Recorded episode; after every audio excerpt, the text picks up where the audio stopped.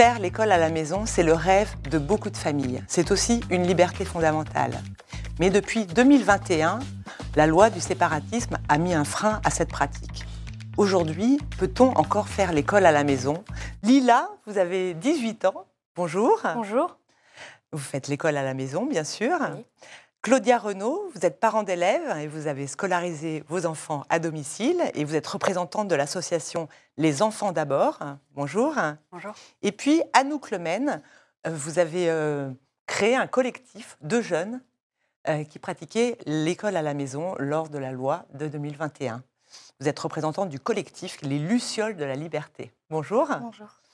Alors ma première question, Claudia Renaud, c'est peut-on aujourd'hui encore faire l'école à la maison On peut encore le faire, euh, mais avec beaucoup de restrictions. C'est beaucoup plus difficile qu'avant. Avant, il y avait une déclaration que les familles faisaient. Les, familles devaient faire une déclaration euh, en septembre. Euh, je, le précise parce que beaucoup de gens pensent que, que c'était totalement sans contrôle avant la loi de 2021. Donc il y avait une déclaration. alors que maintenant, il faut faire une demande d'autorisation et on n'est pas sûr d'avoir une réponse positive. Et, cette demande d'autorisation, il faut la faire sous quatre motifs, selon quatre motifs. Alors lesquels? Alors le premier motif, c'est celui qui concerne la santé. Ou oui. Donc un enfant malade, un enfant euh, euh, qui ne peut pas aller à l'école euh, peut faire l'école à la maison aujourd'hui. En théorie, oui, puisque sur ce premier motif, il y a aussi régulièrement des refus, euh, comme si l'enfant n'était pas suffisamment malade ou n'avait pas suffisamment de dysfonctionnement. Euh, ensuite, le deuxième motif, c'est euh, quand on est éloigné d'une école, mais il faut être éloigné de plus de deux heures pour pouvoir prétendre. oui, alors c'est assez rare en France quand même. oui. Le troisième motif, c'est en cas de pratique intensive de sport ou euh, d'un art, de, musique. Et, mais alors, là, aussi, ça paraît paradoxal parce qu'avant, les enfants avaient le temps. Il y avait beaucoup de familles euh, dont les enfants euh, pratiquaient surtout, surtout un art comme de la musique en y passant beaucoup de temps. Mais là, en commençant à trois ans, enfin, c'était un projet sur le long terme. C'était pas un projet qu'on démarrait avec un enfant à trois ans. Oui, et puis il y avait déjà eu avant quand même euh, le fait de rendre obligatoire l'école à partir de 3 ans. Euh, ça a quand même donné un, quand même un frein à l'école à la maison, parce qu'il y a beaucoup de parents qui, euh, moi y compris j'avoue, qui avaient gardé enfin, leurs enfants entre 3 et 6 ans avant l'entrée obligatoire à l'école. Oui, de fait, c'était déjà 99% des enfants qui allaient à l'école hein, à 3 ans. D'accord. Donc, bon, c'est vraiment, c'était à la marge. Et puis, il y a eu un quatrième motif euh, qui a été mis en place suite à la mobilisation, suite à la très forte mobilisation des familles, euh, parce que beaucoup de familles, beaucoup d'enfants ont craint cette nouvelle loi parce que eux voulaient continuer l'instruction en famille telle qu'ils le faisaient auparavant. Et voilà, donc il y a eu une forte mobilisation qui a conduit le Conseil d'État à mettre en place le quatrième motif euh, de le quatrième motif. Euh, de dérogation, finalement euh. Oui, de, de, dérogation. Et j'ai pas mes papiers, mais je n'avais pas non plus. Euh, oui, donc ce qui permet quand même d'avoir une autre possibilité. Alors, je vais donner peut-être la parole à Lila, qui va nous dire, vous passez le bac, en fait Oui, en candidat libre, du coup. Donc, oui, le quatrième motif, c'est le fait, tout simplement, d'avoir... enfin, par exemple, un enfant dyslexique, par exemple, il peut faire l'école à la maison, tout simplement. Non, le quatrième motif, c'est euh, en fonction d'un projet éducatif particulier. Euh, mais qui est possible pour tout le monde. un enfant dyslexique, ce sera le premier motif. L'enfant dyslexique, ce sera l'enfant malade, ça rentrera dans cette catégorie. Oui. Euh, l'enfant sportif ou musicien. Et puis, il y a l'enfant... L'éloignement. L'éloignement. Et puis, enfin, en quatrième, c'est le projet pédagogique un peu particulier. Le projet pédagogique en fonction... Donc, c'est assez large, finalement. C'est théoriquement assez large, mais le Conseil d'État, en décembre dernier, a restreint encore. Alors, Lila, euh, vous, vous passez le, bac, c'est ça? Oui. En candidat libre, en faisant l'école à la maison. Alors, depuis combien de temps euh, vous pratiquez l'école à la maison? Euh, ben, Depuis toute ma vie. Fait vous n'êtes jamais allé à l'école Si, j'ai fait un an en seconde pour l'expérience, mais sinon, je n'étais jamais allée à l'école avant ça. Et après, j'ai arrêté en première. Même au primaire, vous n'êtes jamais allé à l'école? Non, jamais. Et alors pourquoi euh, Vous n'avez pas eu le choix, j'imagine, au début? Bah, Comme les gens scolarisés, c'était un choix de mes parents de me mettre euh, pas à l'école. Et, euh, et, bon, quand on grandit et qu'on on a plus le choix de, de faire ce qu'on veut, on se rend compte que euh, c'était aussi ce que je voulais faire parce que j'avais mon rythme, ma vie, mes amis, et donc euh, ça se passait bien, donc j'ai continué. Et voilà. Et alors aujourd'hui, vous êtes en terminale? Ouais, Est-ce que vous avez euh, du retard scolaire? Est-ce qu'il y a des, euh, des, problèmes de socialisation? Alors, vous, avez, vous, avez, vous, me paraissez tout à fait une jeune fille à l'aise, mais euh, peut-être que est-ce qu'il est y a des inconvénients à, à, la scolarisation à la maison? Bah, Par rapport au, au, savoir scolaire, je pense qu'un peu comme tout élève, même au lycée, il y a des choses sur lesquelles on est moins à l'aise et d'autres sur lesquelles on est plus à l'aise. Donc oui, des fois j'ai des retards, mais je pense pas forcément plus qu'une personne scolarisée. Et, euh, et, socialement, bah, ça se passe bien, mais bon, on a toujours, euh, quand on grandit, il y a toujours des. Ça dépend du tempérament de chacun, mais des fois, euh, on, on, est social, et des fois, on est. Vous faisiez des activités, par exemple, pour, pour avoir des amis? Vous n'étiez pas. Ouais. Vous avez des frères et sœurs? Ouais, j'ai deux grandes sœurs, et euh, ben, pendant toute mon enfance, on avait des activités euh, qui étaient organisées avec d'autres familles non-sco, donc euh, des sorties. Oui, c'est les non-sco. Hein, voilà, d'autres familles non scolarisées. Les non-sco. Il y a même des groupes Facebook de, de, de voilà, non-sco. Euh, vous êtes assez. Alors ça m'amène, oui, euh, Anouk. Pendant la loi de 2021, vous vous êtes mobilisés entre jeunes. Hein, oui. Et moi, j'allais sur votre groupe Facebook qui a provoqué finalement les réseaux sociaux. Parfois, ça a du bon et ça, ça a permis de, finalement de vous réunir. Et, euh, et comment vous vous êtes battu contre justement euh, pour le droit finalement de, de faire l'école à la maison? En fait, moi à l'époque, j'avais 16 ans et donc euh, quand mes parents m'ont parlé de ce projet de loi, ça a été un peu le choc de dire comment est-ce que c'est possible euh, de plus avoir le droit en fait, de plus avoir le droit de choisir. Euh, et, puis, euh, et puis en fait, c'est parti donc d'un député, Grégory Labi, qui faisait un appel à témoignage pour faire remonter un peu la voix euh, des personnes qui vivent vraiment l'IEF sur le terrain. L'IEF. Hein, L'instruction en famille. Oui. Et, et, en fait, voilà, j'ai envoyé mon témoignage et puis en fait, je me suis intéressée aux associations qui œuvraient. Et je me suis rendu compte qu'il n'y avait aucun collectif, aucune association de jeunes alors les parents font un travail formidable, mais je trouvais ça génial de pouvoir euh, en fait se réunir entre nous, euh, parler de nos craintes, de nos peurs, de pourquoi en fait euh, c'était important pour nous. Et, et, de réaliser le décalage en fait entre les discours politiques au gouvernement. Vous compreniez quand même le, le, la position du gouvernement, c'était quand même pour le lutter bah, contre bah, le en fait, séparatisme. Évidemment, euh, on est en dehors du cadre, voilà. on est en marge, donc ça fait peur. Mais le gouvernement avait déjà euh, aurait pu déjà, avec les lois qui étaient en place, mettre les moyens pour contrôler. Les lois étaient déjà là. Et en fait, euh, voilà, rajouter du cadre, réduire une liberté à autorisation, alors qu'en fait, les moyens, enfin, les, les, projets pédagogiques qui sont envoyés en début d'année par les parents avaient déjà pas le temps d'être lus. Et là, en fait, enfin, euh, comment ça se passe Vous, vous étiez scolarisé à la maison depuis l'enfance ou Alors moi, je suis allée à l'école jusqu'en CE2 complètement normalement. Et puis ensuite, bah, par le choix de mes parents, euh, au début, donc euh, à mes 8 ans, j'ai commencé à faire l'instruction en famille.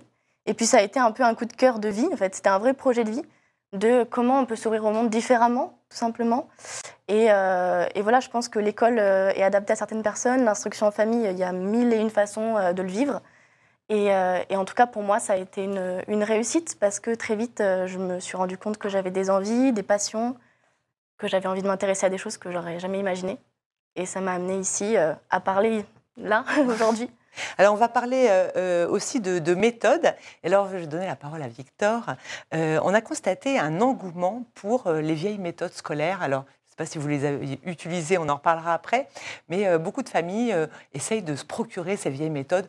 On, va en parler ensemble avec nous, Victor. Effectivement, chaque année, en septembre, les manuels scolaires estampillés méthode Baucher s'empilent dans les supermarchés et se vendent comme des petits pains.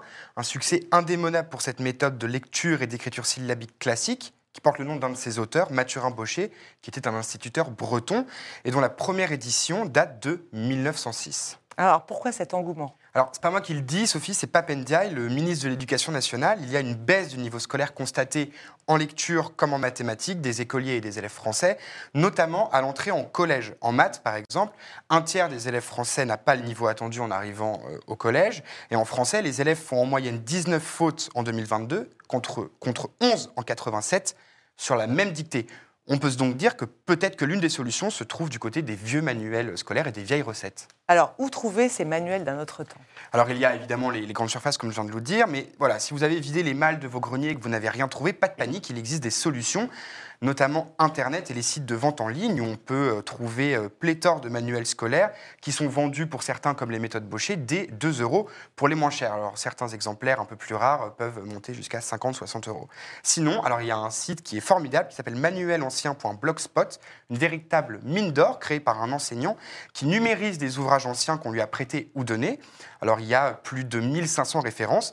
On trouve par exemple, j'y suis allé aujourd'hui, un exemplaire du vocabulaire français d'Irénée Carré, édité en 1911, ou même un ouvrage d'arithmétique de Delfaux et Millet de 1931. Alors, si vous voulez retrouver, merci Victor, les, ouvrages de votre, de votre enfance ou ceux de vos grands-parents et parents, euh, est-ce que vous avez utilisé ces, vieilles méthodes? Est-ce que vous êtes allé rechercher euh, Vous utilisiez une méthode en particulier, celle de l'éducation nationale? Alors, bah, non, pas du tout. Ni école nationale, ni éducation nationale, ni euh, méthode ancienne. non, c'est basé sur l'approche de Marlène Martin. Euh, j'apprends à lire en 10 minutes par jour parce qu'elle est totalement adaptée euh, aux apprentissages euh, dans un cadre de non-sco, en fait. Dans un, dans, un cadre familial. cadre familial où les enfants sont stimulés par ce qui se passe autour d'eux, dans leur environnement, avec les noms des stations de métro, ou sur les, le classique, c'est les paquets de céréales, mais enfin, pour les, les tout, tout, le texte qu'il peut avoir, qu'on peut trouver autour de soi. Vous aviez combien d'enfants enfin, euh, pour, euh, euh, à qui vous avez fait la classe finalement? Alors, ça n'est pas l'école à la maison, c'est-à-dire c'était ni école, ni on restait pas non plus à la maison. Donc, j'ai pas fait la classe. C'est la version un peu unschooling, on pourrait dire, euh, c'est-à-dire les apprentissages autonomes. Ça consiste à faire confiance dans le fait que les enfants vont apprendre ce dont ils ont besoin au moment où ils en ont, ils en ont besoin. Ah, vous n'aviez pas d'horaire Vous disiez bah, à 9 h, je commence euh, à apprendre à lire, après on va faire 2 heures de maths et 4 heures d'histoire géo? Non, pas du tout. Et la plupart des familles étaient comme ça. Enfin, beaucoup de familles étaient comme ça parce que nous, on a on a, on a dès, le départ, on n'a pas scolarisé nos enfants. Mais il y a un certain nombre d'enfants qui sortent de l'école et qui sont dégoûtés de la forme scolaire. Et ils n'ont plus confiance en eux, ils n'ont pas plus confiance dans les, dans les adultes, dans le savoir. Et du coup, la première chose à faire, c'est qu'ils retrouvent leur qui retrouvent leur confiance et, le, et, ils ont besoin de temps. Alors, je ne l'ai pas dit au début, mais vous êtes la maman de, de, Lila. Euh, comment ça se passait, vos journées, Lila? Ma journée type. Oui, parce que euh, vous n'aviez pas classe en fait. Oui, oui, oui. Nous, on était très informels du coup. Donc, comme euh, dit ma mère, il y a des familles qui choisissent de, de faire vraiment l'école à la maison. Nous, c'était très informel. Donc, euh, bah, ça porte un nom. Hein, c'est le, enfin, c'est on peut dire unschooling ou apprentissage autonome. Apprentissage autonome en français. Eh ben, une journée type, ça dépend ce qu'on fait dans la journée. Ça dépend des activités euh, qu'on s'est dit qu'on allait faire. Donc, on se réveille relativement à l'heure qu'on veut, sauf quand on a quelque chose à faire. Et après, bah, moi, dans mon enfance, je passais beaucoup Vous n'avez pas d'horaire de réveil? Si vous, réveillez, vous voulez vous réveiller à 9h, vous pouvez Je peux me réveiller à 9h si je le veux. Moi, dans mon enfance, j'avais euh, deux grandes sœurs avec qui je m'entends très bien, avec qui je jouais beaucoup. Donc je pense que euh, je, passais beaucoup de ma journée à jouer euh, au Barbie, au Playmobil, à toutes sortes de jeux, à des jeux vidéo aussi. et donc, quand on est enfant, en fait, on, fait ça. Maintenant, quand on grandit, on, on, décide de faire des activités extrascolaires ou alors de, bah, d'aller voir. Et la lecture, par exemple, il euh, y avait pas. Euh, vous avez appris à lire à quel âge, par exemple? Alors, à quel âge Je ne sais pas trop. Je pense. Euh, c'était 6 ans comme 6 ans, je 6 ans. Vous n'avez pas appris à, lire plus tôt, par exemple Non, non, non, non. non. pour apprendre à lire, c'est vrai que ben, nos parents ils nous aidaient sur les, les petites Ça ne s'invente pas, ça, on peut pas... Voilà. Ben, c'est vrai que la différence entre le « ou » et le « ou » avec accent, et ben, il faut il faut l'apprendre. Et donc ça, oui, ben, le parent, il est là pour pour aider à, son enfant à comprendre ça. Mais bon, c'est des choses aussi que chaque parent sait, relativement. Et, euh, donc, il y a des petites aides comme ça, mais c'est jamais, de, jamais un apprentissage de lecture obligatoire pendant une heure dans la journée. C'est euh, dans la vie, dans le quotidien. Et vous avez appris quand même les règles de grammaire, vous savez ah, lire, écrire euh bah, il y, a, y a eu des moments où on non, en fait globalement. Mais les règles de grammaire ne sont pas souvent en fait, euh, utilisées plus tard. Souvent, les gens les oublient en plus. Si je peux me permettre, oui. il y a une question euh, qui revient euh, et je trouve qu'elle est, qu'elle est intéressante à se poser. Est-ce qu'on peut apprendre sans être enseigné? Et en fait, on a cette idée qu'en fait, on a besoin d'un prof, d'une leçon et de, cette sorte de, de prémâchage en fait. Mais qu'est-ce qui se passe quand on a envie d'apprendre? Et qu'est-ce qui se passe quand on le fait à notre façon? Peu importe le chemin, en fait, euh, si tu as envie de lire une histoire, tu vas réussir à apprendre à lire. Mais comment on est l'envie? Et cette notion d'ennui est pour moi fonda- fondatrice. C'est euh, avoir le temps La de motivation. Avoir Oui, mais il y, a temps. quand même, euh, il y a quand même un enseignement explicite à donner à un enfant. Euh, on ne peut pas inventer euh, le fait qu'il y ait des conjugaisons. On peut pas. alors peut-être, en effet, il y a des. Il faut quand même l'enseigner ça. Oui, mais comment ça vient? C'est d'où ça part en fait? Est-ce qu'on te l'impose ou est-ce que tu y vas par toi-même? Et moi, je sais que fait, pendant mes années d'instruction en famille, ça a été ça. Aller chercher des informations, aller m'intéresser. Et en fait, tous les sujets se croisent, même entre maths, français, histoire en fait. Quand on part de quelque part, quand on part d'une passion, d'un intérêt, euh, d'une idole, ben en fait, on arrive toujours à se dire ah oui, mais en fait, dans la vie pratique, comment on fait pour euh, faire une recette de cuisine? Ben, J'ai besoin de calculer. Euh, faire du bricolage, j'ai besoin de calculer. Ça peut être très concret en fait. Et on peut apprendre des choses qui sont écrites dans des livres de manière parfois un peu ennuyeuse, dans du concret, dans la vraie vie. Et là, aujourd'hui, vous en êtes où au niveau de vos études? Alors moi, je suis euh, officiellement scolarisée depuis trois ans dans une école américaine par correspondance. Donc je suis des cours à distance. Donc toujours à la maison finalement. Voilà, toujours à la maison, en fait, le, le concept est resté à peu près le même parce que j'étais habituée à travailler en autonomie. Et c'est une école qui est beaucoup à l'écoute de ça et qui a un concept d'apprentissage un peu, un peu particulier et qui m'a permis de pouvoir garder tout le temps que je consacrais à des activités extérieures, des passions et même des contrats professionnels, du coup, euh, dans le milieu artistique. Euh, Euh, euh, comment vous voyez plus tard? Vous, euh, vous avez une idée de métier? J'ai trop d'idées. J'ai plein d'idées. Je peux pas vous répondre parce que je pense que j'en ferai plein dans ma vie des métiers. Là, vous avez eu le bac ou pas? Bah là, du coup, c'est l'année de mon bac. Donc Là, En fait, toutes les deux, vous passez le bac. En fait, un, moi, c'est un high Vous, school c'est un une équivalence, voilà. D'accord. Donc c'est l'année de mon bac, ouais. D'accord. Et vous, ça se passe bien l'année terminale? Oui, ça se passe bien. Je suis. Ah, euh, Vous avez pris quoi comme spécialité au bac? Alors, comme spécialité, j'ai pris anglais et maths. J'ai pas eu des très bons résultats en maths, mais euh, c'est pas grave. On se concentre sur les autres matières. Mais euh, bah, je me suis préparée euh, surtout en autonomie. Mais après, mon entourage est très présent. Donc, euh, j'appelle mon grand-père. euh, j'ai des. euh, Oui, il faut, j'ai envie de dire, faut quand même avoir une famille euh, parce que, euh, qui connaît les maths, qui connaît l'anglais, qui connaît bien le français. Non, non, non. Parce non. que, euh, par exemple, moi-même, je mais pense pas que j'aurais pu donner des cours de maths à mes Non, non, il enfants. faut- on, on trouve, on se crée un entourage. Et puis. Est-ce que vous, vous étiez enseignante euh, à l'origine ou pas du tout? Il y a longtemps, oui, parce que je suis Mhm. éditrice maintenant, mais euh, D'accord, géo. quand même quelques bases. Non, non, non, j'ai les bases juste. Non, non, j'ai- il a fallu que je me déscolarise énormément. Non, j'ai passé beaucoup de temps à me déscolariser. Non, non, les- et puis on, prend- on peut prendre des cours par- particuliers. Et puis vous avez appris finalement. J'ai appris à désapprendre. C'est surtout une question de motivation et nous, on n'est pas dans le rôle de la... On ne demande pas aux gens euh, de le faire et on n'est pas en train de dire que euh, c'est pour tout le monde, on est en train de dire que c'est pour les gens qui le veulent. C'est une question de volonté. Une famille, peu importe son niveau scolaire, Mm. un parent qui a envie de le faire parce qu'il trouve que c'est pas le lieu ni les- la façon d'apprendre pour son enfant, et ben, il sera motivé. Et ben, le, le parent va... Il y a beaucoup d'exemples de familles qui apprennent beaucoup de choses avec leurs enfants et c'est l'accompagnement le soutien moral et tout ça qui est important plus que les savoirs, euh, Mm. les savoirs Oui, durs. parce qu'on n'a pas toujours le niveau. euh, je vois parfois sur des, des forums euh, des familles qui veulent faire l'école à la maison, mais euh, quand je vois le niveau d'orthographe des parents, je me dis euh, ils n'ont pas forcément le niveau pour enseigner. Si on a des, des- des- peut-être des, des parents euh, enseignants ou qui vraiment qui connaissent bien, peut-être c'est plus simple quand même. Est-ce que ça pose pas cette question aussi de pourquoi il y a autant de parents enseignants qui font l'école à la maison Ah oui, c'est vrai que c'est pas, c'est une bonne, une bonne question. Après, il y a autant d'enfants que de façons d'apprendre, je pense, et autant de méthodes. Et comme l'école euh, ne fait pas de différenciation pédagogique et ne s'adapte pas, en fait, euh, le, le choix, moi, de mes parents, il vient de là. Je pense que si l'école s'était adaptée à moi, euh, je dis ça, j'étais une bonne élève, hein, mais ça avait permis en fait de, plus de stimulation, plus d'envie, plus de motivation, je pense que j'y serais Est-ce qu'il y a eu un déclic qui a fait que vos parents finalement se sont dit euh, bah, C'était un déclic, euh, oui, d'une certaine façon. Je pense qu'ils y ont toujours pensé parce qu'ils se sont beaucoup remis en question en général sur euh, en fait le cadre, le système.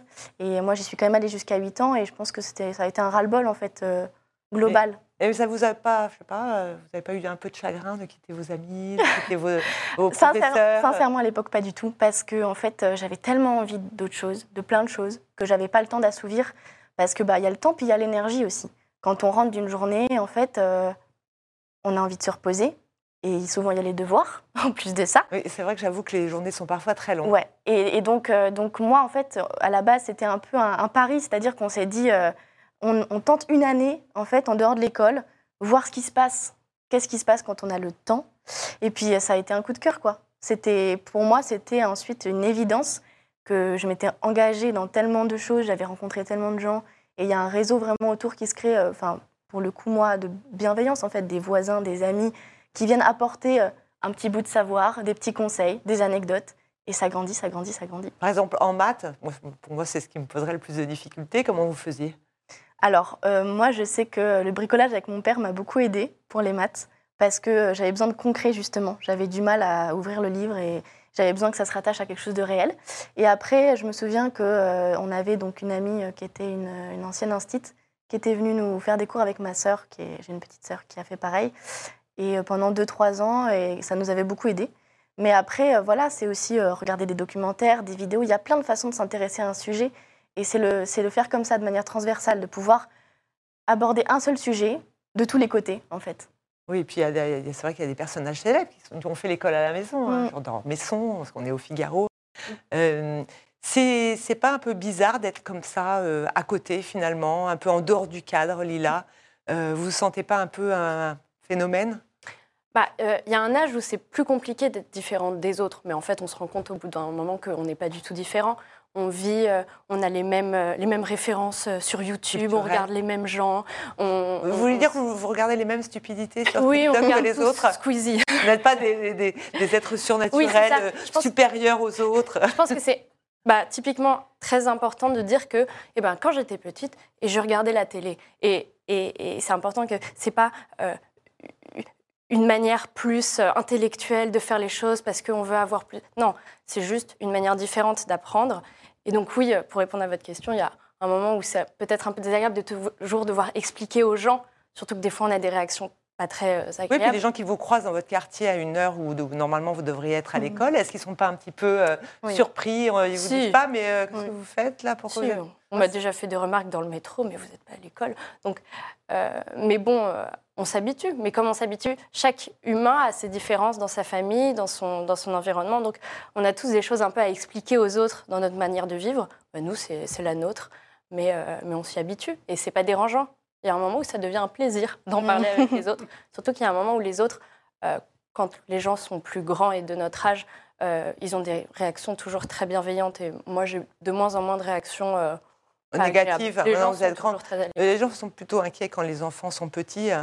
Aujourd'hui, Anouk, vous avez... il y a toujours beaucoup de monde qui veut faire l'école à la maison. En fait, la loi, finalement, n'a pas mis un coup d'arrêt à cette pratique. Non, pas du tout. Pas du tout? Pas du tout.